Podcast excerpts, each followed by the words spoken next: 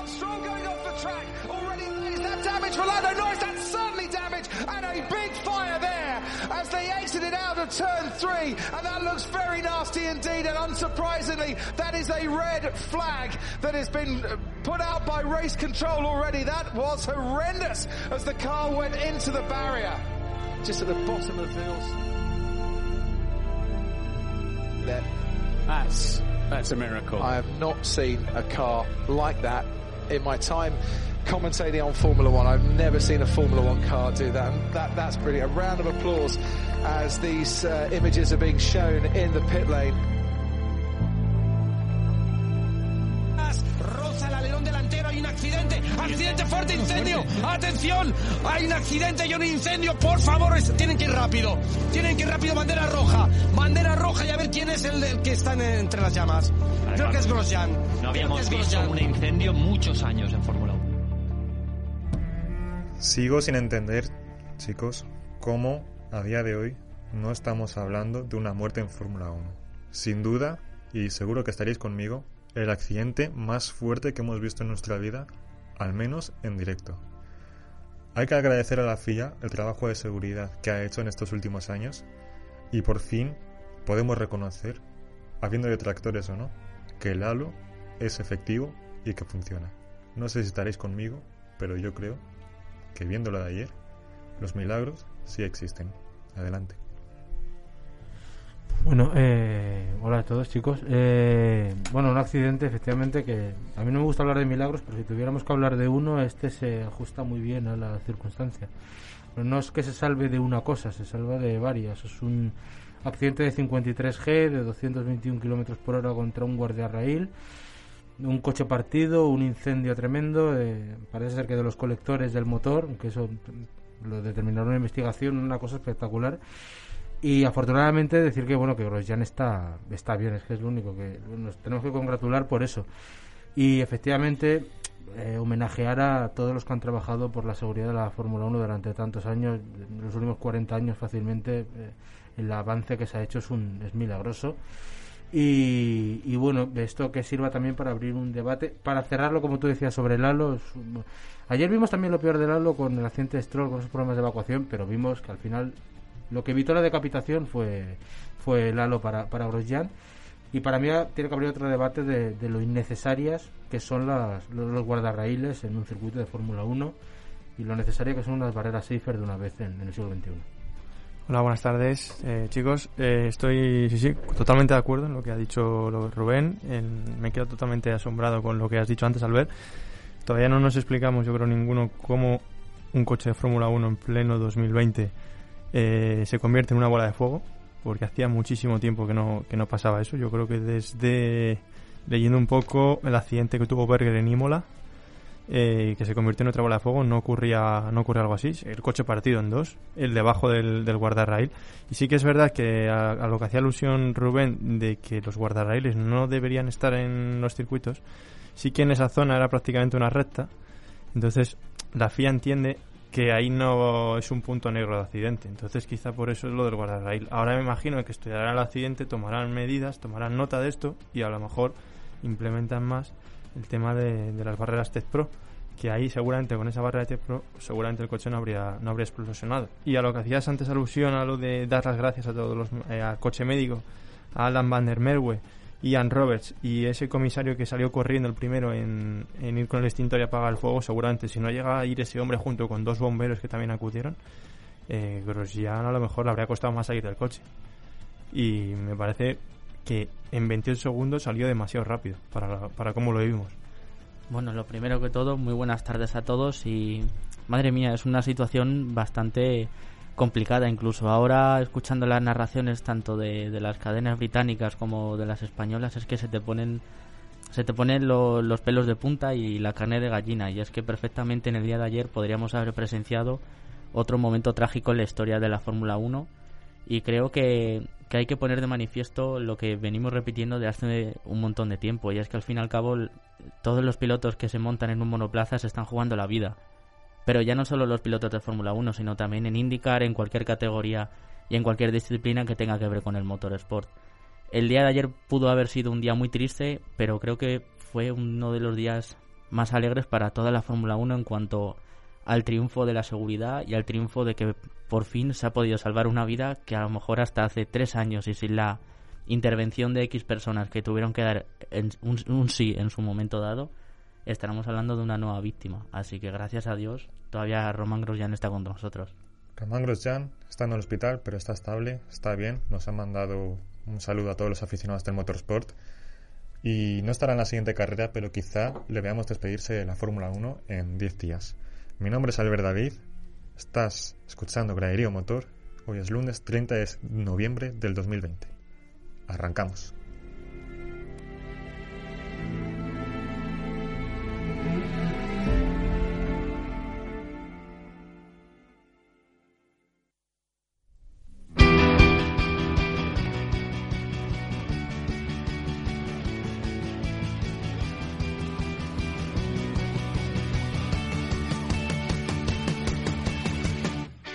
Graderío del motor, en Inforadio.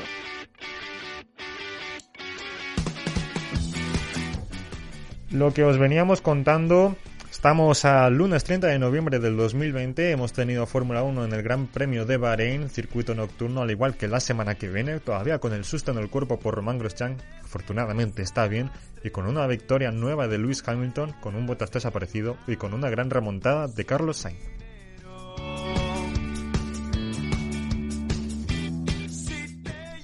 Aparte, en rally eh, ha habido mucha acción en Islas Canarias con, con, Pepe López, con Borja Rozada y con compañía, cohete sufriendo, pero a la vez no.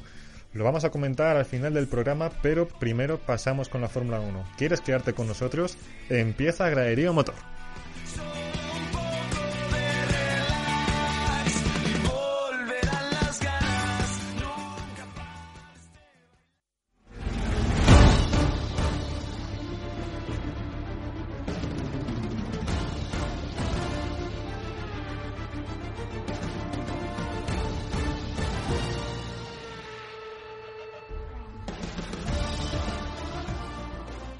Chicos, antes que nada, buenas a todos, gracias por la introducción vuestra, Rubén, Alex y Javi, el póker de ases. Placer, Albert, ¿qué tal? Buenas. ¿Cómo habéis pasado esta noche? ¿Cómo os habéis despertado después de vivir unos momentos tan tensos en la jornada del domingo en Bahrein? Yo personalmente bastante bien porque se fue el susto inicial, yo creo que luego nos tranquilizamos todos bastante, disfrutamos de la carrera pero, hombre, al final lo que toca yo creo es hacer una reflexión profunda, ¿no? De todo lo que ha pasado. Ahora, ahora ampliaremos con todo, pero hay mucho de, lo que hablar, pero al final, yo, yo al final del día lo vi bien porque salió bien. Eh, en otras situaciones podría ser mucho peor. Sí, eh, al principio tienes la angustia, ¿no? Cuando ves esa explosión, no sabes eh, si va a salir, no sabes absolutamente nada de si está consciente, si está inconsciente, si está en comunicación con, con su equipo y luego ya, bueno, se te pasa, ¿no? Ese, ese, ese momento de, de incertidumbre, de caos cuando le ves saltar y, y, le ves que se mete y luego sobre todo esa imagen ya en el coche eh, ayudándole a salir, en el coche médico ya, y de camino a la ambulancia pues ahí ya te tranquiliza bastante, aplaudiendo sobre todo sus compañeros, eh, su, equipo. Entonces, bueno, al final disfrutas un poco eh, de la carrera, pero te queda esa parte dentro del cuerpo en el que por lo menos ha quedado todo en unas quemaduras y, de primer grado seguramente, pero eh, hay que analizar mucho sobre ese accidente y veremos si Grosjean por lo menos puede, puede correr esa última carrera y despedirse pues como todo lo que es un campeón. Javi.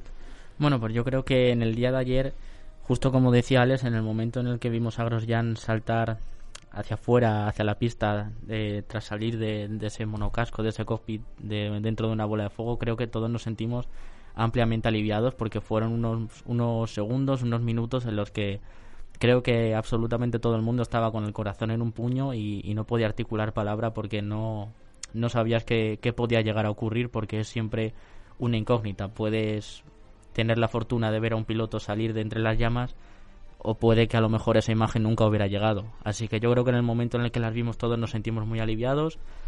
Acto seguido pudimos disfrutar de, de, una muy bonita carrera, una, muy, una carrera muy entretenida. Y yo creo que al irnos a dormir, creo que la mejor noticia fue el ver a Román Grosjean agradeciendo todos los mensajes a través de las redes sociales de apoyo, de ánimo. Y la mejor noticia esta mañana también ha sido que a lo mejor dentro de 24 horas ya le dan el alta médica, así que un alivio y, ojalá sea así. increíble el avance de la seguridad en, en el mundo FIA. Eh, nos solemos quejar con, con algunos fallos que comete la FIA de vez en cuando, pero ayer estuvieron muy acertados. Mm, conté con los dedos cuánto tardaron en sacar la bandera roja desde el accidente, 6 segundos. Sí. 6 segundos. Cuando hemos visto que a veces tardaban hasta 90 segundos en sacar un virtual safety car. Cuando las cosas se ponen serias de verdad, la FIA ha sabido actuar. Llegaron muy, muy rápido eh, los del coche médico, tanto Ian Roberts, etcétera. Y han sido básicamente los ángeles de Grosjean porque llega a quedarse un rato más ahí quién sabe qué hubiera pasado. Yo no sé qué habría pasado si en vez de ser en la salida en la curva 4 o en la 3, a la salida de la 3, si eso en vez de ser en la, en la salida nada más empezar la carrera ocurre en la vuelta 50 o en la vuelta 30 y que está Grosjean peleándose con Kvyat eh, en plena carrera y pasa eso, no sé si, eh, si le habrían sacado, si le habrían podido sacar ayudándole a salir, porque el coche de seguridad, no, eh, el coche médico no estaría detrás. Sí, es que hubo una conjunción también de esa suerte, de que fue al principio, de que, de, de que se dieron las circunstancias, pero al final uno, yo la sensación que tengo, yo puedo ver mil veces más el accidente y me dicen que va a salir con unas quemaduras en la mano, es que no te lo crees. Es que, que haya salido de una sola pieza es increíble Sí, sí, o sea, me- es que tú ves la imagen de ese cockpit contra el contra el guardarraíl, con el halo levantándolo y viendo claramente que le ha salvado la vida y dices, bueno, pues en 28 segundos va a salir de ahí con eso, con solo unas quemaduras, que es impresionante. Pero porque no perdió la conciencia. Si llega a perder la conciencia, el traje ignífugo que tiene dura creo 40 segundos hasta que Sí. empieza a arder. Sí. Si está 20 segundos más, Pues mm, sí. seguramente hubiese salido chamuscado. Exacto. O por lo menos con muchas más quemaduras. es otra, por cierto, le comentó ayer, en, ayer por la noche eh, Gunther Steiner en el resumen de Channel 4 en Gran Bretaña que él se acuerda de todo.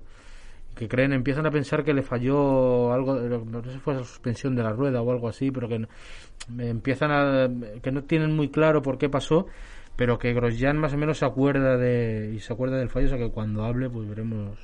o sea veremos que que esclarece. no giro directamente él a la derecha a propósito No lo sé, yo es que, bueno, sí, que, eh, eso no lo, no lo llegó a decir, pero, pero bueno, eh, veremos qué pasa. Yo, Sí, eh, vamos el accidente es raro, lo que pasa es que, bueno, yo lanzo la pregunta. Eso es- yo creo que es una maniobra propia de Grosjean, ¿no? Sí. es que claro a falta de saber si ha sido algo suyo o no me da miedo juzgar Si no ha de- sido algo suyo, siempre podemos rectificar, pero vamos, yo, tal como lo vi ayer, o sea, la maniobra brusca, no, me sí. sorpre- no me sorprendió.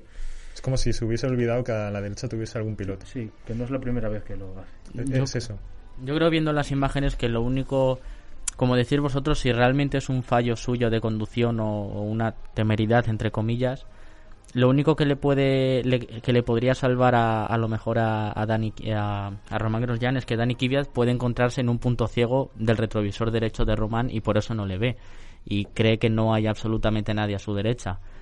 En cuanto a la gravedad del accidente, pues bueno, decir que este tipo de, situaciones, eh, creo que ayer se, se comentó en alguna que otra retransmisión de, la carrera, si se da en otro lugar del circuito o incluso en otro circuito con otras protecciones, es un accidente completamente normal, podríamos, podríamos decirlo así, porque con otro tipo de barreras el coche podría rebotar y incluso podría volver a salir despedido contra la pista y demás, pero tuvimos la mala suerte de que justo en esa zona había un guardarraíl y bueno, pues gracias a Dios había contábamos con el halo, que fue lo que le salvó la, la vida a Román.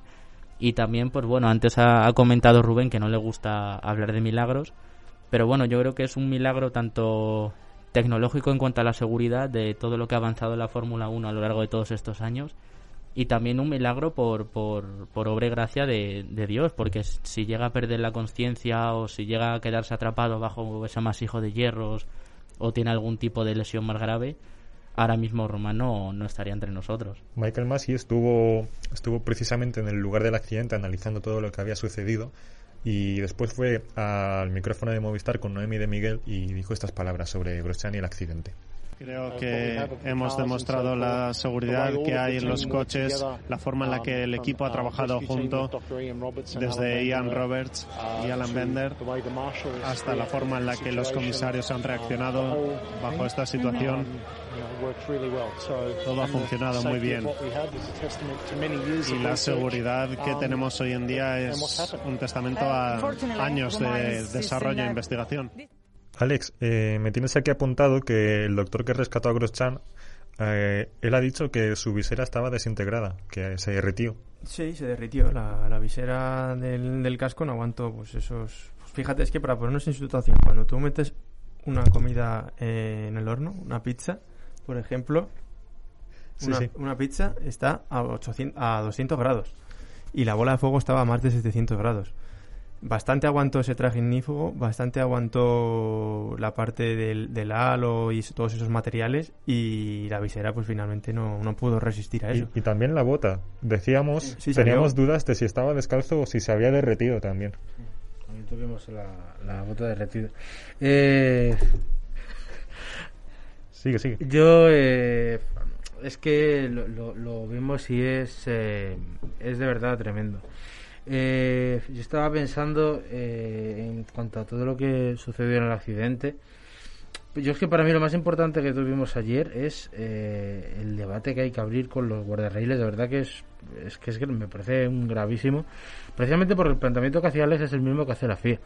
La FIA piensa, bueno, aquí el riesgo de accidente será del 1%. Bueno, no pasa nada. Pero está el por ciento. Está el 1%. Y cuando tienes la conjunción de circunstancias, te cae el 1%. Y ahí vimos ayer lo que pasó. Claro, dicen que no les llega el dinero para hacer más Tech Pro, que son muy, muy costosas.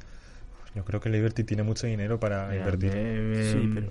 Aparte de que yo creo que, que va más allá de, incluso de la FIA. Va, eh, yo pondré el foco sobre el circuito de Bahrein, sobre todo, que me parece anticuado en varios aspectos. Eh, y sobre todo también el de los comisarios, porque luego hablaremos mm. también de la que tuvimos ayer con un comisario que no se mató, pues también de, de milagro. Sí, Eso, que cruzó la pista con Norris. La pista sin mirar. He investigado y. y Eso ha pasado ya varias veces, ¿eh? Y Mike, esta temporada. Claro, pero las anteriores veces fue por culpa de dirección de carrera, que les cuesta mucho reconocer sus fallos a veces. Eh, pero esta vez ha dicho el propio Masi que el, el, bombero, por instinto propio, miró sin cruzar para ver, para que, o sea, ya viendo lo que había pasado en la curva 3, sí. pues fue directamente a apagar el fuego de Pérez, que hablaremos después de la carrera. Sí, pues eh, le pudo costar muy caro. Y en cuanto a, en cuanto a, bueno, si la razón que dan es que es muy caro, bueno, pues entonces la FIA tiene un problema. Anteponer la economía a, a, la, seguridad. a la seguridad es, es muy grave y además por ejemplo, yo soy muy partidario de las barreras Safer y, por ejemplo, Román Grosjean o la FIA, aquí como son todos franceses, se conocen, le pueden preguntar a Bourdais qué opina de las barreras Safer que le salvaron la vida en Indianápolis hace mm. tres años. Sin barreras Safer y con lo de ayer, vamos, no dura un segundo. Ahora os dejo, os dejo opinar a los dos sobre el tema de las barreras, pero es que yo le comentaba ayer a Rubén. Eh, que vale, técnicamente por logística y físicas entiendo que esté el guardarraíl en dirección a pista, pero si lo pusieras en, en, horizontal con relación a la pista, el accidente hubiese sido mucho más flojo, pero estaba casi en vertical. O sea, el, el accidente de Grosjean fue casi estrellándose en línea y, recta. Y eso que él giró el coche. O sea, claro. no se fue de frente hacia el guardarraíl. Hubiera sido un diagonal si giró. la barrera estuviese sí. recta. Que vale, que están así para la extracción de los monoplazas cuando tienen algún problema y tal pero creo recordar que en Monza, no, por ejemplo, no es así, que son rectas y se van metiendo poco a sí, poco. Sí. Bueno, yo creo que para, para seguir con el debate de los, de los guardarrailes, yo, eh, yo opino sinceramente que creo que son un método de, de, de, de limitar un límite de, de, pista que se queda anticuado. Yo creo que, por ejemplo, para competiciones como el DTM o los GT, me parece que no, no estarían es, podrían estar perfectamente, cuadrarían con, con, las medidas de seguridad de los circuitos, pero creo que para sobre todo monoplazas, como en este caso en la IndyCar con las, con las Safiers o en la Fórmula 1, como por ejemplo hemos visto con las Tech Pro, creo que en unos, unos monoplazas que se convierten en absolutos aviones que van pegados al suelo, que pueden generar lo que ayer se vio, creo que sigue siendo un tanto peligroso, por, muy, por mucho que el riesgo de accidente en X zona sea prácticamente mínimo, siempre puede estar ahí, la, posibilidad siempre está, por lo tanto puede pasar. Yo creo que hemos tenido otros accidentes, por ejemplo, en, en Mónaco o en Singapur, donde hemos visto que las Tech Pro han actuado muy bien, tanto en las en zonas de una de aceleración, una recta y luego acto seguido una curva lenta, o incluso en Rusia, por ejemplo, el Carlos Sainz tuvo un accidente en unos entrenamientos libres en los que el monoplaza acabó justo debajo de las Tech Pro, pero Carlos pudo salir perfectamente porque porque el, impacto fue muchísimo menor. Si, por ejemplo, ahí también hubiera habido un guardarraíl, estaríamos hablando de la misma situación que de Grosjean. Por lo tanto, a mí me gustaría a partir del año que viene o del siguiente ver ya en todos los circuitos unas barreras que, que, que de verdad tú sepas que si por mala suerte o por, por el motivo que sea tienes que acabar ahí, que sepas que te van a parar y vas a poder salir bien y no vas a correr ningún peligro. Y hablando de los guardarraíles, perdón, eh, Vettel sacó una rajada de los guardarraíles también al final de la carrera. ¿Qué dijo? Que, que era muy anticuado y me parece que una frase que en el siglo XXI no se podía correr ya con, con ese tipo de cosas. Vino a decir. Lleva razón. Lleva razón. Con el tema de la Step Pro, por ejemplo, en el caso del accidente de Hubert el año pasado, eh, sale despedido, rebota y sale despedido a la pista y eso es lo que le ocasiona la muerte. Es que eso Pues, es otro problema. Entonces es otro problema que no te absorba y te quedes debajo. Que si te quedas debajo, al final el halo te protege porque no te metes la cabeza justo debajo de la barrera y seguramente el coche no, no, es- no explosione, como en este caso el de, de Grosjean. Y si sales rebotado, puede pasar que vuelvas a la pista, venga un coche por atrás y te invista. Como, pues, como Como en Uber. Spa. O como el social de Spa, sí, sí. Bueno, pero es que eso, a- a- al fin y al cabo ahí también se abre otro debate de en, don- en cuanto a qué es más peligroso, si la protección que pones para cubrir X zona de riesgo porque puede haber un accidente o a lo mejor lo que está mal es la curva.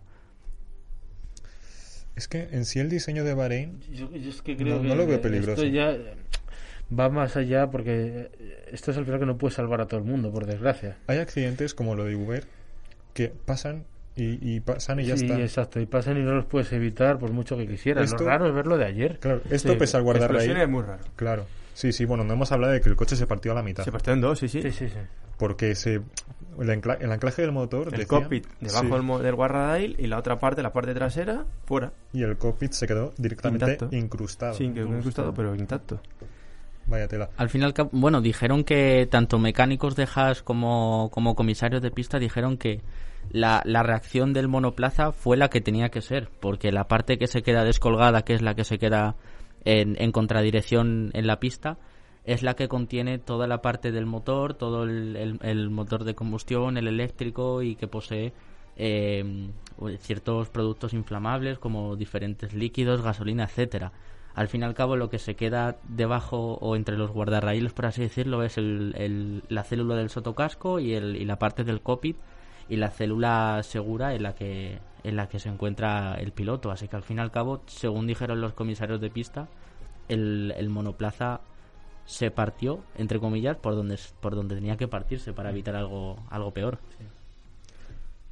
Y aparte, yo, el, otro debate, el, el- que comentaba Alex de la implosión, eh, ayer tuvimos además dos versiones, eh, las dos en Sky, decía Ted Kravitz que él había mm, hablado con ingenieros y le aseguraban que era imposible que se hubiera roto el depósito, que era de los colectores del motor, y luego salió Karun Chandok media hora después a decir que no, que probablemente por las fuentes que él tenía sí que se hubiera roto ese depósito. Pues yo creo que esto lo conoceremos en meses, pero en una investigación de la FIA, pero larga. un debate también. Y hablando de periodistas, que ahora te doy paso, Alex, eh, decía Alberto Fabrega que se ha quemado muy parte del de- muy poca parte del depósito. Mm. Que si se hubiese quemado de verdad, no te cuento el final. Sí. Quizá este, no sé, es una cosa que se me ocurre que a lo mejor se podría poner en práctica dentro de un debate de la FIA, que los coches de Fórmula 1 llevaran una caja negra. Porque vimos la imagen, antes de que no la emitieron, evidentemente, hasta que no supimos que Rosjan eh, había salido del, del coche y estaba bien, cómo se para la imagen porque la cámara desaparece. No, yo, bueno, a ver, sí, Sí, a pero lo yo creo mejor- que la paran justo. O la paran justo. Sí, que la pararon justo. a lo mejor podrían Luego se puede haber roto. ponerse a plantear, plantearse en debates de que tuvieran cajas negras cada coche. Lo tienen, lo tienen. ¿Lo tienen? Sí, eh, justo además en los entrenamientos libres 3 eh, a Hamilton no le dejaron salir a pista. porque- Vale, era eso, era Sí, vale, eran claro. como unos cables que, que transmiten toda la información del monoplaza al, a, a la FIA. Es como. La sí, caja es- negra de Es, la caja negra de, un- de un Fórmula 1. Lo, que pasa es que no tiene ese. Lo explicaba Cuquerella. El caso es que a Hamilton no le funcionaba y por temas de seguridad no le dejaron salir. Pues- Bueno, n- no del todo, sino que es lo que preguntó Antonio. Antonio dijo que si en tal caso de que no se pueda arreglar, pu- le sancionaran, lo descalificaran, y Tony dijo que no, que supuestamente lo único, la única sanción que se que se le entregaría a Mercedes sería una sanción económica, pero que podría salir. Ahí empiezan los fallos, creo yo. Hombre, Si sales sin seguridad, sin algo que te dé pruebas, en caso de... Ahí está ese porcentaje con el que juegan ellos. Está sí. Sí, no legal, va a pasar porque estoy muy seguro hasta el día que pasa. A lo, a lo único que se acogían es que supuestamente esos datos sí que los recoge Mercedes, pero lo que falla es la transmisión a, al- a la- a una cabina al- general a la, a la ¿no? federación. Pero Mercedes sí que recogía esos datos. Bueno, entonces... pero de ahí a lo Sí, que que sea no está luego- ciegas. Sí, que no está La ciega. información Claro. no está ciega. Aparte, bueno, lo que decíamos también, a ver, no, nadie dude aquí que probablemente la, la FIA maneja ahora mismo una cantidad de imágenes del accidente curiosa, como pasó con el propio Bianchi, por, por cierto, que no hemos hablado de Bianchi, no lo hemos nombrado todavía. Ayer le salva la vida a Bianchi también. Eh, El halo se creó a partir de Bianchi. De forma, claro, de forma muy clara. Y, y bueno, y la, la telemetría que tenga Haas, también ya veremos si es un fallo del piloto o un fallo de- del coche. Bueno, hemos comentado antes que la alta médica está prevista para el martes, eh, 1 de diciembre ya. Y, pero claro, para este fin de semana estará Pietro Fi- Pi- eh, Fittipaldi ya, ya confirmado. Emerson, Emerson. Emerson, Pietro, Enzo, hay muchos Fittipaldi ya por ahí. Yo ya no sé si es el hijo, el sobrino, el nieto. Nieto. ¿Nieto? Pietro de es Emerson? La tercera generación. 24 años. Tercera generación. Claro. Wow. Eh, pues os iba a comentar, bueno, la clave del halo, que ha sido la clave, justo. ¿no? Sí. eso 53 Gs, estoy leyendo que ha sido el accidente, el impacto. Vimos ayer, mortal a partir de 25. Es que, es que son demasiadas variables, ¿eh? Mm. Para que todo saliera muy mal. Y aquí me has apuntado, Alex, que un caso que hubo similar, eh, en el caso de Berger en Imola del 89, que el depósito se quedó al descubierto y, y no aguantó el golpe. Entonces, pues la llamarada. Y luego ayer también estuvimos comentando otros casos de pilotos que se quedaban medio inconscientes en- con llamaradas en el coche. En el caso de, de Eric Comas con Ayrton Senna, que lo salvó en Spa, en la subida de- del Raillon. Eh, porque le apagó el motor, que si no, Sí. hubiera sido igual. Muchos casos así, pero es que hablamos de los años 90, 80 y que esto suceda en el 2020, como ha dicho Ian Roberts, no lo veía desde él, él desde hace 12 años. Es que. eh, a ver, lo, lo bueno, lo mejor de todo es que no estamos acostumbrados a verlo. Claro. Esa es la mejor noticia de, de todas. No, pero a veces tiene que pasar este tipo de accidentes Para- para, que sí. la FIA siga mejorando. Sí, Porque sí, si no por pasan, supuesto. se relajan, no tienen pruebas de este tipo de accidentes graves. Por supuesto. Y si pasan, que sean de esta manera. o sea, que salga el piloto en perfectas condiciones, con un par de quemaduras y ya está. Sí, sí, por supuesto. Hemos escuchado a Michael Massey, el director de la FIA, pero también vamos a, vamos a escuchar la opinión de los pilotos en concreto, en este orden, de Carlos Sainz, de Lewis Hamilton y de Daniel Ricciardo, que ha sido el más crítico. Creo que la FIA ha hecho un grandísimo trabajo con la seguridad y estoy muy agradecido de ver cómo ha podido salir por su propio pie y espero que no tenga lesiones graves y espero que tenga tiempo para recuperarse. Quiero expresar mi decepción con la Fórmula 1 por haber emitido repeticiones constantes del choque de Grosjean. Creo que es irrespetuoso y desconsiderado para su familia y nuestras familias. Creo que se cuela, se cuela un poco. Porque en, honor a, la verdad, la, la FON sí que eh, dio esas imágenes, pero cortó esos planos de inmediato cuando no se tenía eh, ninguna información sobre Grosjean. Y después, una vez que se emitió la imagen de Grosjean sentado en la ambulancia, o incluso no en la ambulancia, directamente en el coche, con Ian Roberts, sí que se empezó a emitir ese, ese, ese accidente. O sea que no fue durante el momento de no saber absolutamente nada. No, si, el- si se queja precisamente de que la, la típica teoría es que si lo ves una vez ya, con verlo una vez ya te vale y el resto es como morboso. Yo no estoy de acuerdo en lo que él dice, además. Hemos tenido este año otro caso, eh, por ejemplo, el del accidente de Austria de Valentino Rossi de, y de Viñales, de Morbidelli con Zarco. Eh, para mí, hay MotoGP sí que superó bastante lo que es el- el- el umbral de la moralidad, porque cada media hora pusieron el accidente durante cinco días cada media hora y otra vez. Y, y varios vídeos de, por ejemplo, Fórmula 1 esto no lo ha hecho, afortunadamente. Había tres o cuatro vídeos, no, no, pero en portada de, de, la, de la web de todos los planos de tal. Ah. Que por- eh, había un poco más y meten simulación 360. ¿Quieres meterte tú en la moto de Valentino a ver la moto pasar?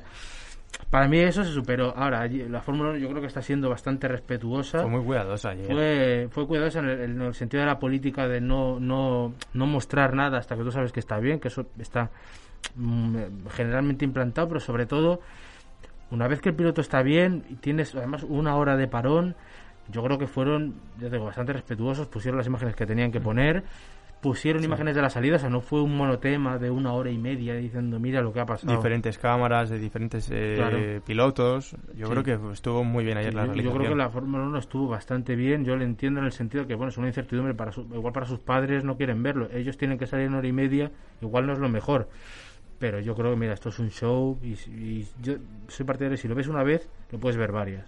Yo creo que la Fórmula 1 afortunadamente no se está regodeando en las últimas horas. No y más si sabes que está bien. Claro exacto. O sea da igual verlo cinco veces si sabes que está bien. Bueno, yo, yo sinceramente entiendo las palabras de Daniel Richardo, ya que yo creo que como, como colegas de profesión, como compañeros de dentro de, de este deporte, es normal que sin tener la certeza de, cómo está de cómo está Román y toda esa incertidumbre el ver por las retransmisiones cómo estaba cómo se había reproducido el accidente. Es cierto que la, la FOM eh, actuó realmente bien ya que en cuanto se vio una, una explosión de, de, fuego una llamarada de salir brotar del coche de Román automáticamente se sacó la bandera roja y se cambió la, las cámaras. En ningún momento se pinchó la cámara que enfocaba la recta de, de la curva 3 a la 4. Y hasta que Román no salió del, del, monoplaza y, se, y entró en el coche médico, no se mostró ningún tipo de imagen. Pero es cierto, y ahí es donde entiendo y comprendo a Daniel Richardo, que en el momento en el que se ve que Román está bien, creo que se pueden contabilizar hasta más de 30 veces las los, la, el vídeo en, el, en Román saliendo de, de, un coche en llamas. Es cierto que, que, está bien y a la orden del día lo, lo, que prima es la noticia y ver que Román está bien, pero sí que creo que resultó hasta cierto punto excesivo y creo que en todos los resúmenes se abre con la, con la explosión y con el accidente de Román. Entiendo que la FOM actúa como debe actuar en cuanto a informar, pero es cierto que yo creo que hasta cierto punto.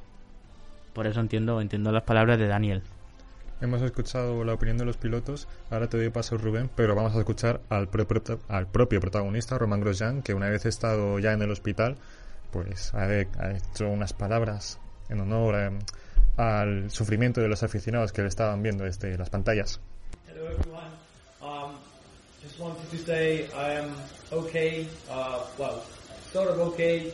Thank you very much for all the messages. Uh, I mean, I wasn't for the Halo some years ago, but I think it's the greatest thing that we've brought to Formula One, and without it, I wouldn't be able to speak to you today. So, thanks, thanks to all the medical staff at the circuit, at the hospital, and uh, hopefully, I can write you quite soon some messages and tell you how it's going. Bueno, qué bien escucharle con estas palabras eh, y con esa cara sonriente y todo bien. Eh, bueno, yo ya para, para seguir con el, con el debate, yo eh, lo que pasa es que yo de verdad que entiendo a Ricciardo en el sentido de que igual para un piloto que tiene que volver a salir no es lo mejor. Pero yo creo que, ya te digo, la Fórmula 1 fue bastante cuidadosa, además en el sentido de que al final lo que te va a, lo que te va a poner en el foco ayer, hoy y puede que mañana es el accidente. La Fórmula 1, o sea, es que no, no, se va a hablar de otra cosa, por, de, por desgracia. A nadie le importa que gane Hamilton. Ni que Carlos haya quedado quinto. Ni que Carlos haya quedado quinto, incluso. O sea, ayer la Fórmula 1 estaba en la 1, que sí puede ser más equitativo en contra deportes, pero en Antena 3, bueno, Antena 3 desaparecida. pero es accidente, y, porque ayer lo sacaron. Suceso deportivo. Sí, por, ayer les dio también por hablar de Sainz y por hablar de que Hamilton ganó, que Increíble. Claro es. Tele5 puso también, o sea, en el sentido de que al final lo que te mantiene ahí, por ejemplo, la portada del equipo de hoy, que es pues, tremenda. Para mí es muy buena. Es buenísima. Eh, al final lo que te mantiene es eso, pero yo digo, lo bueno es que la, eh, hoy porque seguimos con la resaca, pero probablemente mañana la Fórmula 1 va, baje mucho más y el miércoles esté ya metido en la dinámica del, del, circuito externo. Entonces yo creo que en ese sentido la política de la Fórmula 1 está siendo muy buena. Hemos, nos hemos hartado de ver el accidente, pero creo que es porque, porque tocaba. Pero eso pasó lo mismo hace tres semanas o un mes, cuando el accidente de Valentino Rossi Mavri que a punto está de llevar la moto encima. Fueron tres días de repetición tras repetición de la moto que les pasó a centímetros y después Sí, lo, que es que yo, te digo, el problema para mí es que ahí el propio campeonato instigó una forma de hacer que a mí no me gusta nada en el sentido de ya te digo, es que no, exageramos cuando es media hora, es que incluso cada 20 minutos, ¿quieres verlo otra vez? eh, te retuiteo el tweet que he puesto, vuelvo a poner otro, eh, en Facebook todo, o sea, yo creo que la Fórmula 1 no está cayendo en eso. Javi, tú lo ves diferente, ¿no? Bueno, no es que lo vea diferente, sino que al fin y al cabo entiendo la, la visión de, de, Daniel. Y, y, ya no solo eso, sino que también entiendo que, por ejemplo, otros pilotos, porque han, salido a la luz varios recopilatorios y varias radios, de tanto de Danny Kvyat como de Charles Leclerc, de Sebastian Vettel, eh, preocupándose por la salud de Roman Grosjean y de que, por favor, les, eh, les mantuvieran informados en todo momento como Charles, porque, por desgracia, ha vivido la la muerte de uno de sus amigos como Jules y la de Antoine Hubert. Y, yo comprendo que un piloto en ese momento, en esa situación de incertidumbre y, sin saber qué está ocurriendo, porque un amigo tuyo que comparte tu misma pasión puede que le, que le vuelvas a ver caminar por el paddock y puede que no, a lo mejor creo que lo, lo idóneo, por mucho que la Fórmula 1 sea un show y un espectáculo, no es que sea promulgar esas imágenes es cierto que volvemos a lo mismo. En el momento en el que tú ves que Román está bien, pues para adelante. Pero ¿hasta, hasta qué punto? ¿Hasta dónde está el límite de, de, de, vender la, la, imagen de una persona que casi pierde la vida, pero milagrosamente sale vivo? Porque se va a hablar de, este deporte. ni siquiera ni siquiera solo por eso. Creo que a la Fórmula 1 le viene bien que se muestre ese accidente, mostrar un cockpit incrustado en un guardarraíl y decir, mira qué buenos somos como que hacen publicidad. Exacto, mira, mira cómo hemos avanzado. de, mira, su, buen trabajo. Claro. El, problema es que luego no se habla de eso, se, habla de todo lo contrario. Se habla del morbo, del, pero, pero, ya, de la, bueno. ya depende en el sentido de, a ver, claro, el problema es que no, tampoco depende del medio, eh, claro. Eh, pero al final, yo creo, lo que pone la Fórmula 1 ayer en el mapa, por ejemplo, la, la audiencia de Movistar de ayer, que venía haciendo unos 100.000 espectadores. Ayer hizo 200.000 durante las tres horas. Con, subieron bastante con respecto al año pasado. Al final la gente va a lo que va y luego hmm. ya tú lo puedes tratar de una manera o de otra. No importa que hablen bien o mal de ti, lo importante es que hablen. Claro, ese es el pensamiento. Lo que pasa es que, a ver, yo, yo eh, de verdad que yo entiendo a Daniel también, porque es un compañero de profesión, es un amigo y no quieres verle, no quieres verle media hora, una hora mientras esperas ahí el accidente todavía. Pero yo creo que, ya te digo, para mí la diferencia se marca en lo que estamos viendo a partir de ahora. Hmm.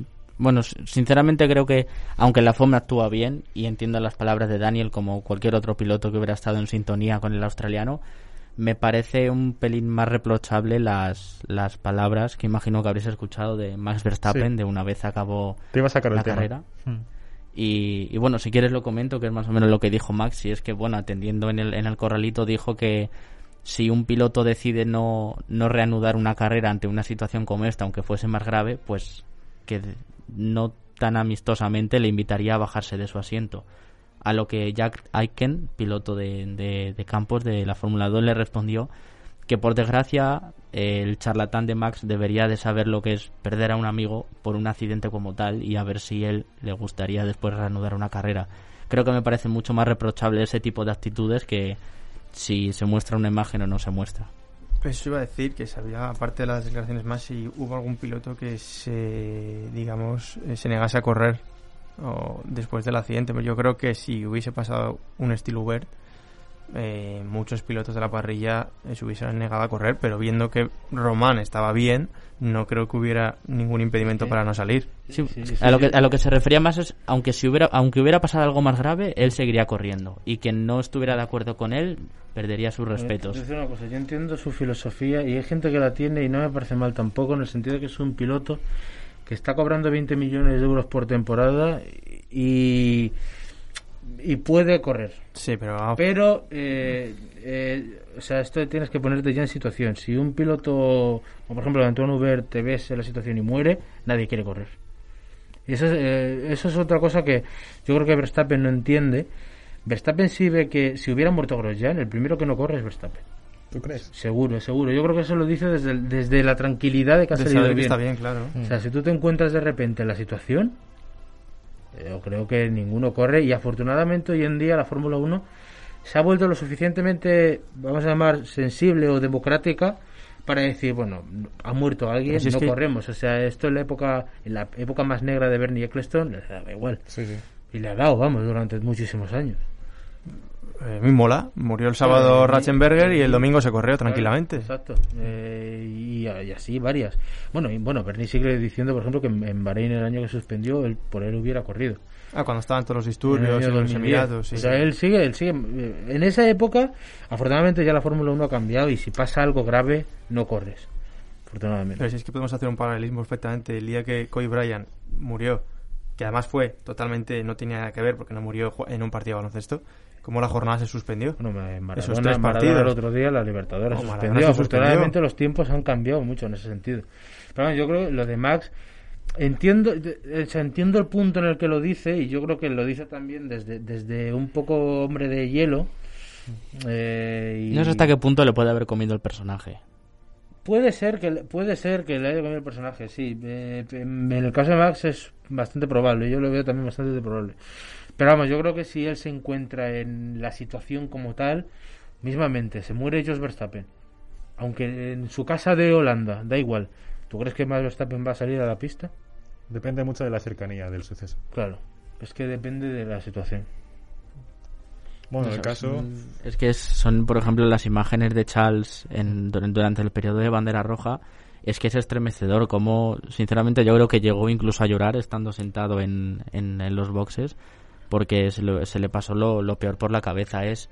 Te pone la piel de gallina escuchar eh, a- a- las radios desde que comienza la carrera hasta, hasta que pasa por la curva 9. Porque, claro, los pilotos, exceptuando Dani Kvyat, que fue el que realmente lo ve por el, por el espejo retrovisor y ve esa llamarada, los pilotos hasta la curva 9 no saben qué es lo que ha sucedido detrás. Simplemente les dicen que ha habido un accidente bastante grave, que es Roman Grosjean, y no ven nada. Y, al- y en la bajada de la 9 ven una llamarada increíble por el cielo y claro, están muy... eh, están directamente muy asustados. Además, la, la- la radio de Max eh, de, de Leclerc es especialmente horrible. No solo por ser Leclerc, por todas las desgracias que tiene encima, que esto hubiera sido otra que, que, mm, un poco el mismo de siempre. Todos franceses. Exacto, y todos franceses, pero sobre todo es que cuando le está hablando el ingeniero hay un parón de 10 segundos que se hacen como un minuto y está Leclerc esperando y el, y el, el ingeniero no le dice nada y tú ponte en la situación. Es que, es que ese silencio, oye, tú lo piensas y te pones en lo peor, como estábamos cuando vimos el accidente. Cuando no hay información, lo primero que piensas, pues ya está. Y en la transcripción de esa radio, el propio Leclerc le dice a, a su, a su a su ingeniero de pista, "Eh, he visto a través del, del espejo del mirror eh, una explosión en la Sí. curva 3 Mm. Y luego vio la bola de fuego en la 9 Sí. y entonces ya ahí, pf, imagínate. Otro que Es- lo pasó fatal también, por ejemplo, fue Kvyat. Kvyat, Lo tiene el accidente, se gira y le, se, lo- se olvida lo que hay delante, empieza a mirar. Sí, sí, sí. Se, ve- Otro se que- ve cómo gira y, y normalmente pues es un acto reflejo de yo creo que de cualquier piloto. Simplemente cuando hay un accidente miras y ves lo que pasa y sigues para adelante, pero Kvyat vuelve hasta girar la cabeza dos o tres veces para, Sí. para ver la explosión.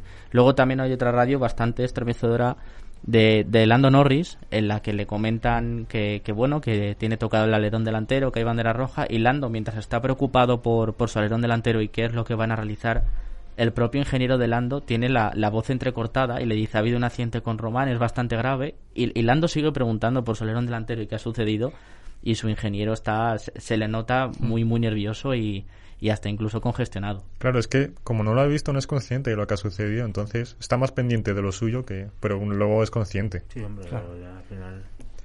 De hecho, creo que Lando acabó la carrera diciendo, bueno, lo, lo- no sé si fue Ricciardo, uno de los dos dijo, bueno, lo mío ya me da igual, hoy hemos acabado con.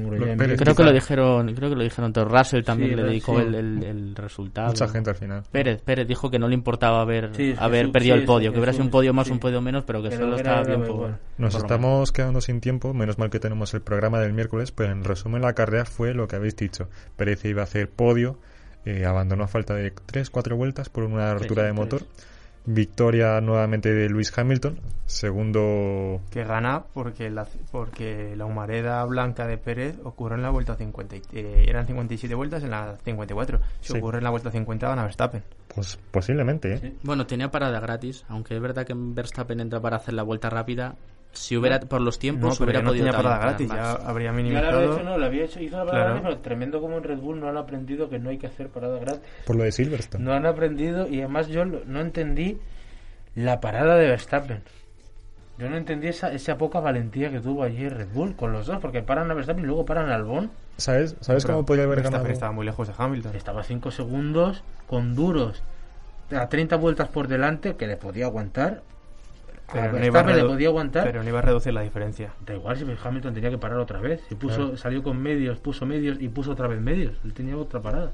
La única opción que tenía Max, en mi opinión, que a lo mejor ahora Alex comenta otra cosa, es que Max, las ruedas de Max durasen más que las de Hamilton, que Esa- suele Esa pasar, es la única diferencia. y que Hamilton parase y a ver qué, pus- qué pudiera, qué pudiera pasar. El final. problema es que, bueno, nos encontramos, eran 30 vueltas para el final, estaba Hamilton delante con esos neumáticos medios que yo tampoco entendí porque te obligaba a hacer otra parada. Y luego estaba Verstappen y estaba Pérez. eh, Verstappen a 5 segundos le mantuvo la distancia en- durante 10 vueltas y decidió parar. Bueno, primero se la recortó y luego subió, pero se quedó en 5 segundos, se estabilizó. Y Checo Pérez estaba como a 10 segundos y con una parada de Hamilton todavía tenía que adelantar a Checo, Mm. luego llegar a Verstappen, pasarle. Yo creo que ayer, y de hecho se quejó luego, me parece Verstappen, tendría que mirarlo, pero creo que se quejó de la estrategia, no le gustó la. Y dijo que habían pecado de poca valentía. Bueno, no. Y Yo la- creo que la diferencia no se habría. No, no habría minimizado, minimizado la, la diferencia Verstappen con Hamilton. ¿eh? Eran Y- 5 segundos y quedaban pocas vueltas. Aunque hubiese operado. No, no, pero claro, pero 5 segundos, tú ponle 22 a Hamilton. Eran 17. 17 para Verstappen. Es que Verstappen no tenía que parar más. O sea, lo que pasa es que eh, decidieron cuando tenía los duros que, bueno, que no les. mm, yo no sé si es que no les funcionaba. No, Albon tuvo problemas con los duros Claro. y dijo que las, los neumáticos se los tenían en las lonas y acababa de parar hacía 5 vueltas. Ese es el problema. Lo que pasa es que, eh, claro, ahí está el tema. ¿Te fías de algo no te, te fías de Verstappen? Hombre, imagino que si le hicieron parar sería porque po- podría pasar en el otro coche también. Yo me imagino que sí. Tendrían pero, datos. Pero no sé. Yo además, pero eh, lo que sí, lo que sí estoy convencido él se quejó después de la carrera que podían haberla planteado de otra forma. Luego hablando de estrategias, horrible estrategia pero forzada la de Valtteri Bottas, eh, poniendo los duros, porque supuestamente había sufrido un doble pinchazo. Sí. Bueno, yo me había enterado que solamente había sufrido uno, que fue al final, pero parece que Rubén vio que había sufrido Sí, otro tuvo antes. dos. eh, el primero, eh, bueno, que ahora hace parar al principio que ya le arruina la carrera, eso A ese fue me pinchazo. Vale. Y la última parada, la que le cambian tres neumáticos y el delantero derecho se lo dejan, con eso acabó también pinchado. Mía. lento, por lo visto. Y Ricciardo que acabó la carrera dando, vamos, Sí, con el culo quemado prácticamente. Exacto. Porque tenía la tabla trasera que le iba a salir fuego por atrás. Luego Gasly aguantando bien con esta estrategia inversa. eh, sumó eh, unos puntos bastante interesantes. Norris cuarta posición, muy bien para McLaren y sobre todo ese quinto puesto de Carlos. Otra remontada más del decimoquinto al quinto, por mérito, no por demérito del resto, que es lo que cuenta. Y Podría haber sido si no clasifica a decimoquinto. Porque se encontraba con mucho con buenas sensaciones el sábado también. Sobre, to- sobre todo el primer stint. Sí. Que fue que en carrera fue fue espectacular. Mm. El primer stint de Carlos con la, con la goma con la goma más blanda. Luego vimos como la media le funcionó también bastante bien en esa en esa carrera a distancia recortando tiempo y la que no le funcionó tan bien fue fue la goma dura. Pero el primer stint fue espectacular y donde vimos unos ataques y unos adelantamientos y unas defensas de de campeón del mundo. Yo creo que el adelantamiento que hace a Richardo por fuera en la curva número 1, incluso el de Leclerc en la 1 y la defensa en la 3, eh, en la 4, perdón, es espectacular. A Ricciardo la adelantó dos veces. Una eh, antes de parar y después en la parada le volvió a adelantar. Cuando se estaban ahí peleando entre Ricciardo y Ocon. Eh, luego a la de Leclerc, luego a la de Gasly y las remontadas de Carlos. En 2019 hizo tres pedazos de remontadas. En Gran Bretaña una, saliendo decimotercero, acabó sexto. En Austria salió decimonoveno, acabó octavo. En Brasil en 2019, todos son 2019, salió vigésimo y acabó tercero, que es cuando hizo lo- el primer podio. Este año en Turquía salió decimotercero y acabó quinto. Y ahora en Bahrein salió decimoquinto y acabó quinto. A Ferrari. Quedan dos carreras. Sí, eh, bueno, lo de Ferrari, por cierto. Mm, Yo anularía el contrato, ¿eh? Estrepitoso. Lo de Ferrari ayer es otra cosa. Se veía venir también. Sí, se venía venir, pero, pero las dos peleas que tuvimos, la de Vettel con su circunstancia y Vettel con Leclerc, porque Vettel ayer le arruina la carrera una esbina a la que no vimos, Sí. En la vuelta número En 13. la vuelta 13 trompeó, no nos lo mostraron, me imagino que por mantener el respeto. Eh, y luego... Sí, pero bien que a sí le vimos en Turquía trompear seis veces. ¿eh? Ya, ya, Bueno, a ver, es que como tapas eso. y sobre todo eh, el incidente que tuvo con Leclerc en la resalida, bueno, incidente en la resalida. No, no me pareció para nada incidente. Pues Vettel dijo por la radio, no sé si lo habéis visto, Sí. que hubiera sido mejor chocar. Como en Austria. Sí, recordó un poco. Un, un poco con, gritos que. Para lo que queda en el convento, Pero ¿no? sí. Bueno, la- el- recuerda y manda un mensaje claro al muro diciendo que hubiera sido mejor chocar con Leclerc, que, que hacía, que se estaba reproduciendo lo de Austria. Y sinceramente, viendo las imágenes, creo que lo único que hace Leclerc Es adelantarle el es, interior. es adelantarle por interior. Yo creo sinceramente que Sebastián viene quemado porque en la, en la, en la salida. Vale, vale. Da igual, da igual. Bueno, pues eh, Sebastián viene, viene bastante preocupado porque en la salida, si, si prestamos atención al, al sándwich que le hacen a, a Lando Norris entre los Renault y entre las Stroll, justo después, el, el que provoca que, que Vettel eche a Stroll en la- al tomar la curva 3 es un toque de Leclerc, que también provoca que Carlos en la tracción de la 2 y la salida de la 3 sea mucho más lenta y pierda posiciones. Por lo tanto, yo creo que Leclerc viene bastante, perdón, Sebastián Vettel viene venía bastante eh, mo- molesto con Leclerc. Como el resto de la temporada. Sí, como el resto de la temporada. Yo creo que ayer Sebastián se volvió a ver al, al, al Vettel que, que viene que viene conduciendo estos últimos dos años. Deja en Turquía un mero espejismo de lo que puede ser su nivel.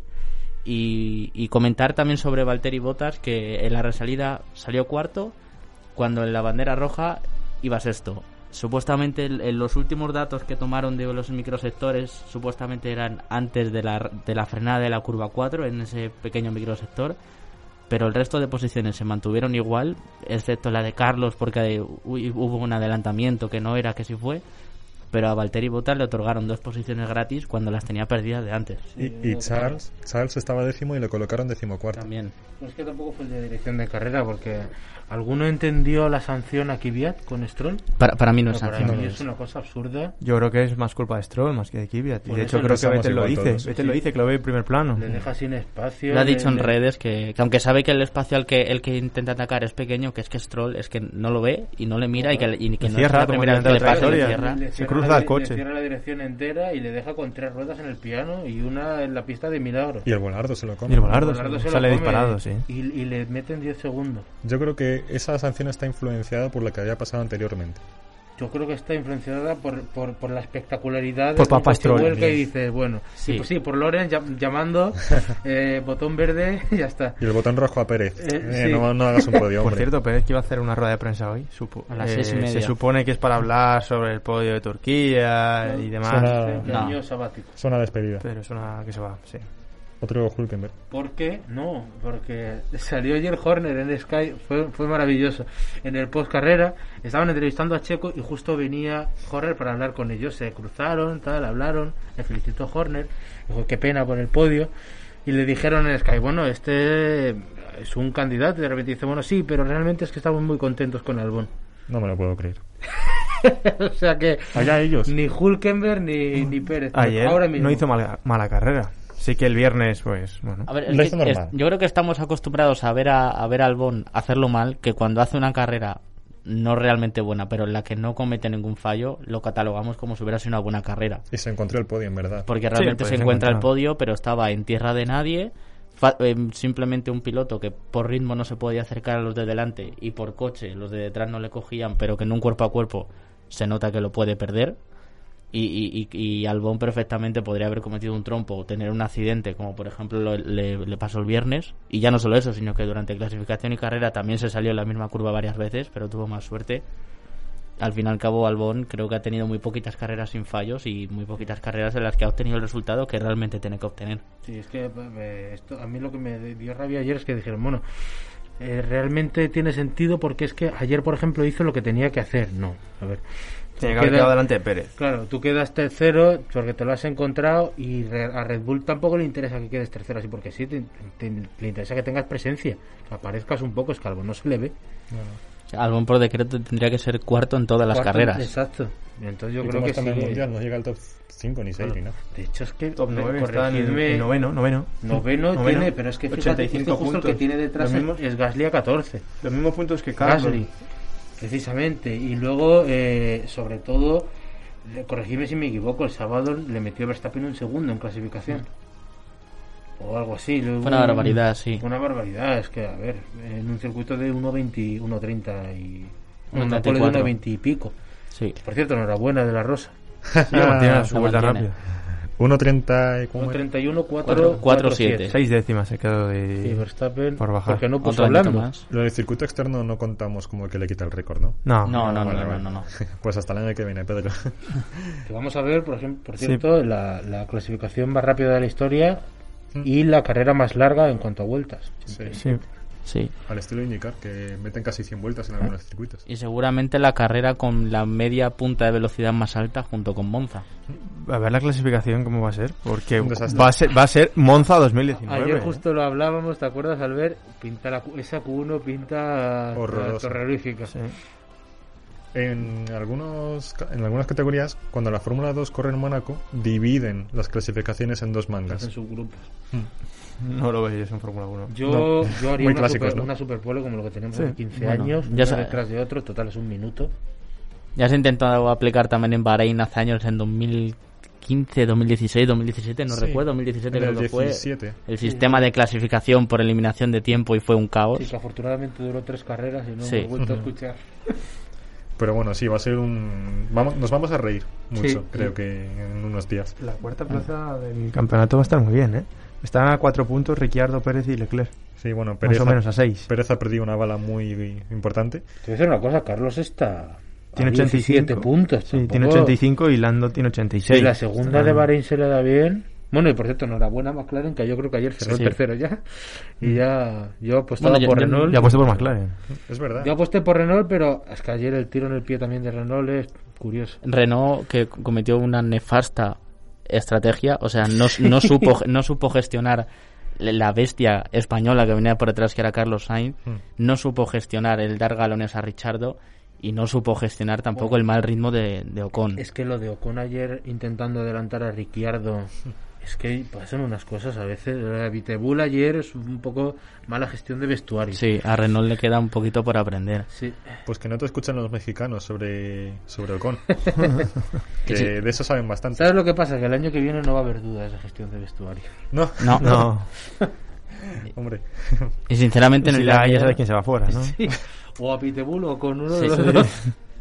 Bueno, en el día de ayer, y ya no solo en el día de ayer, sino que Racing Point lleva corriendo con un solo piloto creo que toda la temporada. Si en el día de ayer Pérez mantiene el podio que supuestamente le pertenecía y Stroll en las últimas dos tres carreras realiza al menos un que, queda un puesto más arriba por- porque era por decreto que es por donde tiene que estar ahora mismo estaremos hablando de que el tercero en constructores sería Racing Point por descontado. Y eso que al- algo que tener muy en cuenta es la recuperación que han tenido porque hay que recordar que a mitad de temporada se desdibujaron completamente y han sabido han sabido rehacerse de, de esos fantasmas. Al igual que por ejemplo McLaren está un poquito peor y Renault estaba una vez sí y otras veces no Yo creo que las dos últimas carreras ha perdido bastante fuelle. McLaren ha tenido la suerte de encontrarse con un con Bahrein precisamente. Porque tiene una pareja fuerte de pilotos Sí. Sí, que te suele sí. dar los dos buenos puntos. Sí, totalmente. Y, y el fin de semana que el coche acierta, los dos están, Están muy, bien. muy bien. De hecho, yo- bueno, si queréis, hablando ya de la, de, de la previa de este fin de semana, yo no descarto un podio de Carlos. Si Pérez ha llegado, Si no se le paga el coche en clasificación, como el otro Sí, día, o podría sea, ser top con 5 una- fácil sí, con en una clasificación. Q3 y con una carrera un poco, porque yo, damos por hecho que la carrera puede ser un espectáculo Sí. de locura. sí, sí. Yo me parece que Carlos puede estar en el podio fácilmente. Van a doblar hasta el tercero. Sí. Yo sinceramente no sé si Alejandro lo recordará, pero en su día, cuando, cuando eh, tuvo lugar la carrera de Monza, en la que Carlos realizó un podio, habla- eh, dijimos Alejandro y yo, el posible circuito donde a lo mejor Carlos pueda volver a tener posibilidades es en este oval de, de Bahrein. Así que esperemos no equivocarnos y que sea así. La carrera a las 6 y 10, pero si queréis lo comentamos el miércoles, porque sé que queréis hablar mucho más, pero es que nos hemos quedado sin tiempo ni para, ni para hablar de rallies. Así que el miércoles más, chicos.